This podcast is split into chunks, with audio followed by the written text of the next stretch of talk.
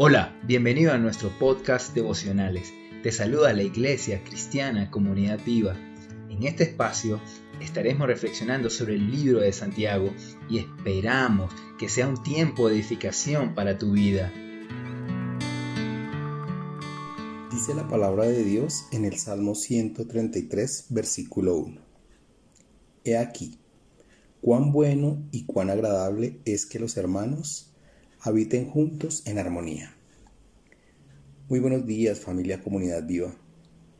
El día de hoy vamos a continuar con nuestro estudio de la carta de Santiago, capítulo 5, versículo 16. Por favor, ubícalo en tu Biblia y vamos a darle lectura.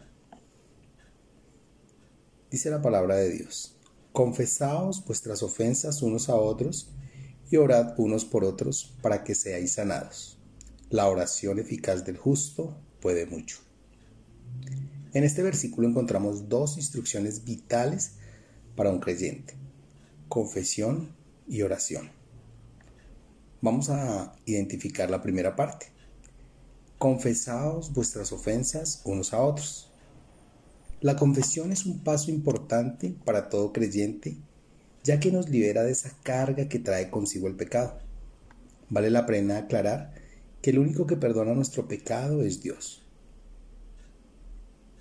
Nos permite llevar una vida de honestidad cuando confesamos nuestras ofensas. Cuando leemos confesamos vuestras ofensas unos a otros, podemos identificar una invitación que nos hace la palabra de Dios para que nos apoyemos como hermanos.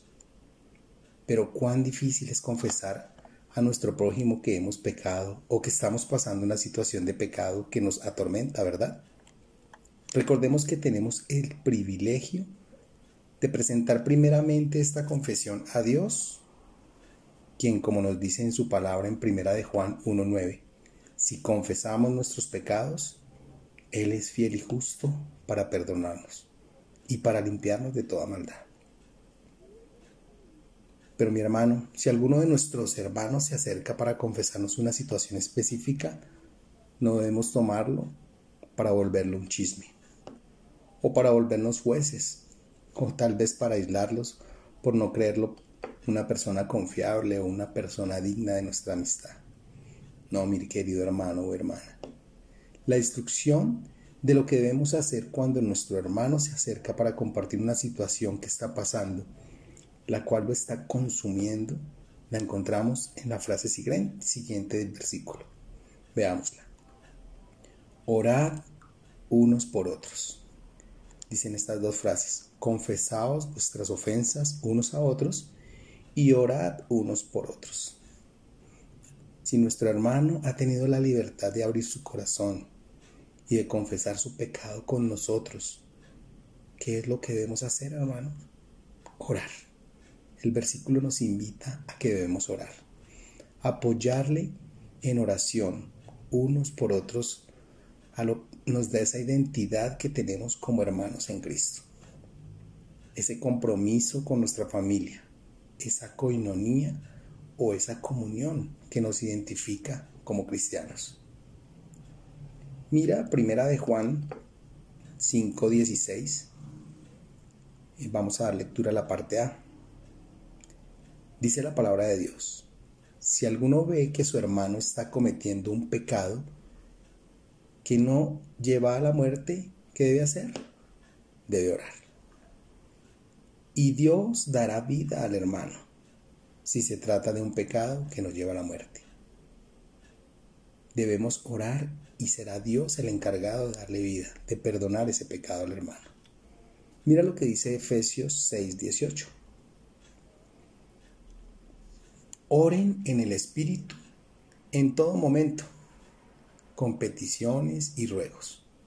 Manténgase alerta y perseveren en oración por todos los santos. Acá nos habla de orar los unos por los otros. En todo momento. Es una instrucción clara, mis hermanos. Confesar nuestras ofensas y orar unos por otros nos lleva a conseguir un propósito muy especial de parte de Dios. Mira lo que dice la, frase que sigue en este versículo. confesaos vuestras ofensas unos a otros y orad unos por otros para que seáis sanados. ¿Para qué, mi hermano? Para que seáis sanados. Y esa sanidad hace referencia a esa libertad que nos da Dios, a esa sanidad en nuestro corazón que solo nuestro Padre amado puede darle.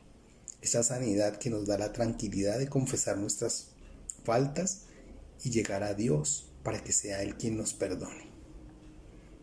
Y el versículo termina con una descripción, con una afirmación muy especial y muy clara de Dios.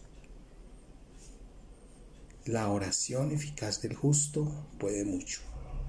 Esto quiere decir que nuestra oración, cuando es una oración sincera, surge efecto, un efecto positivo. Quiere decir que aunque no veamos los resultados de una manera inmediata, Dios ha escuchado nuestra oración y está orando de acuerdo a su voluntad y en beneficio nuestro, como siempre lo hace Él. Mis hermanos, la oración tiene poder y eso lo hemos escuchado en muchos versículos, lo hemos escuchado en muchas enseñanzas. Creemos que la oración tiene poder. Por eso, mis hermanos, no debemos dejar de orar. Pero claro, tengamos mucho cuidado. No podemos convertir a Dios en un Dios cumple deseos o un Dios cumple caprichos. Recordemos que Dios es soberano, que Él reina y que siempre va a obrar a nuestro favor, así para nosotros la respuesta no sea la que esperábamos.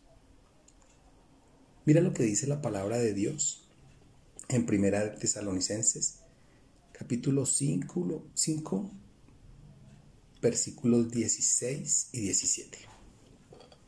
Estén siempre alegres. ¿Cómo debemos estar siempre? Alegres. Y oren sin cesar. Perseverar en la oración.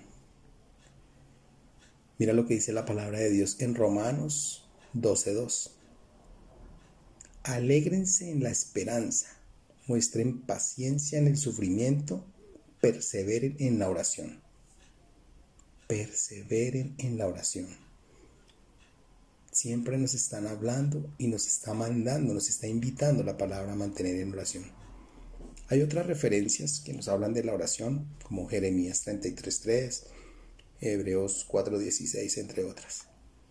Recordemos, mi hermano, el versículo de, de inicio de este mensaje. Salmo 133, versículo 1. He aquí, cuán bueno y cuán agradable es que los hermanos habiten juntos en armonía. Y esa armonía nos la da el conocernos, la coinonía y la oración.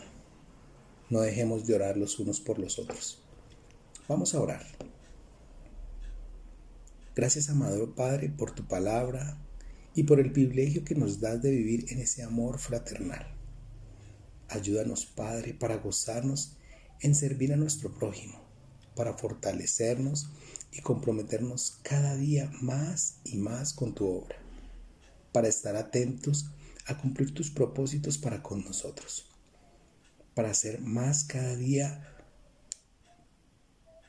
como nos los enseñó, como nos lo ha enseñado nuestro Señor Jesús, y poder mostrar tu amor con nuestra manera de actuar ser luz y sal en medio de tanta oscuridad. Te damos las gracias, Señor Todopoderoso, orando en el nombre de nuestro Señor Jesucristo. Amén.